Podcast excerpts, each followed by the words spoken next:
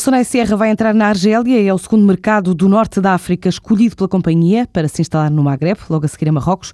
O processo passa pela criação de uma empresa de prestação de serviços na área dos centros comerciais, a Sierra Cevital, resulta da parceria da subsidiária do Grupo Português Sonai com o Grupo Argelino Cevital, duas companhias com interesse em diversas áreas de negócio, numa altura em que os argelinos entraram na grande distribuição com a marca de hipermercados Uno e têm já três projetos para comercializar. Assim explica Falcão Mena, o diretor do Departamento de Serviços da Sonai Sierra. A forma como vamos entrar na Argélia é através de uma empresa, criar uma joint venture com o Grupo Cevital. É um grupo argelino que tem interesse em diversas áreas, como seja a indústria alimentar, agroalimentar, a construção, fabricação de vidro, venda de automóveis e outros.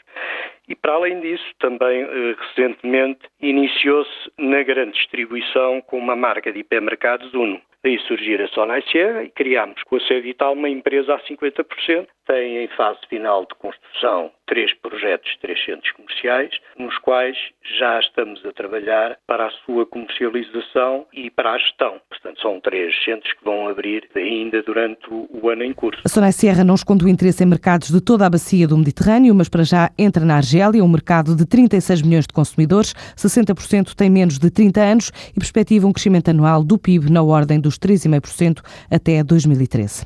A farmacêutica portuguesa Bial apresentou hoje a nova fábrica construída no Parque Tecnológico da Biscaia, nos arredores de Bilbao, em Espanha. Esta nova unidade integrada começou a laborar em janeiro. É um investimento de 12 milhões de euros em obras, mais 28 milhões para produção e investigação de medicamentos e pretende reforçar a presença da empresa no país, além de crescer para outros mercados. Assim explica Luís Portela, o presidente da Bial. É um investimento avultado, também é um investimento de 12 milhões de euros, eh, numa unidade de produção de diagnósticos e vacinas e, portanto, aquilo que temos vindo a fazer é desenvolver, desenvolver o negócio e a construção desta unidade é uma parte do nosso plano de desenvolvimento, quer ao nível de novas vacinas para o tratamento das alergias, quer ao nível da expansão internacional que também nós queremos fazer. Neste momento nós estamos com bastante força eh, em termos, em termos comerciais em Espanha, em Portugal e em Itália.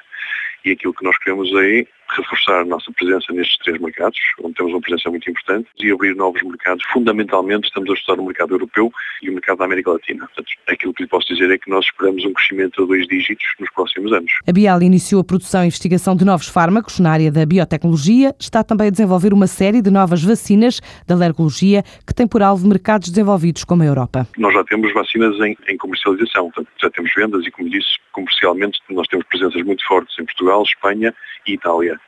Estamos também a desenvolver um programa de investigação e desenvolvimento para novas vacinas que nós queremos que vão trazer vantagens, quer ao nível de eficácia, quer ao nível de segurança para os pacientes com, com alergias. Não sei se tem noção, mas uh, as alergias são a doença crónica mais prevalente na Europa. De longe, cerca de 150 milhões de pessoas. Estamos a falar de 30 ou 40% da população na Europa tem algum tipo de alergia. A Bial soma assim cerca de 40 milhões de euros nesta aposta em imunoterapia alérgica. A empresa está presente em 40 países, existe em Espanha desde 96, onde hoje dá emprego a 200 pessoas. A farmacêutica portuguesa desenvolveu também o antiepilético Zebinis, o primeiro fármaco de patente nacional que representa um investimento de 300 milhões de euros ao longo de 14 anos e que se tornou no primeiro sócio português da Federação Europeia da Indústria Farmacêutica.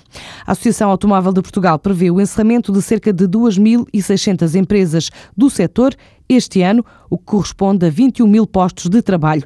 O retrato do setor foi apresentado hoje pela ACAP, que estima ainda que vai haver uma perda direta da receita fiscal de cerca de 19 milhões de euros, para além de todos os custos a nível social, o que configura uma situação dramática para as empresas do setor, até porque a perspectiva para este ano é de uma queda de 18,5% do mercado automóvel face ao ano passado.